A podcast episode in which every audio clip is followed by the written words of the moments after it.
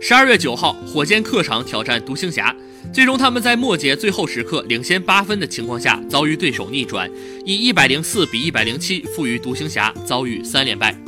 东契奇在关键时刻连得十一分救主，独行侠取得主场的九连胜。在本场比赛里，东契奇在大部分时间里陷入挣扎，他首节四投零中，半场九投一中，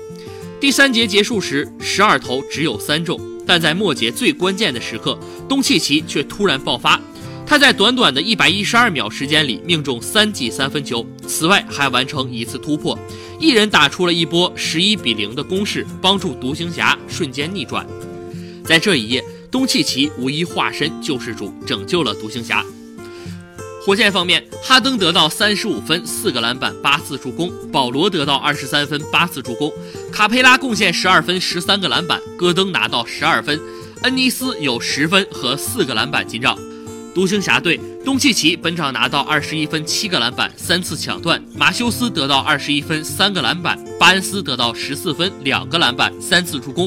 小乔丹得到十二分、二十个篮板；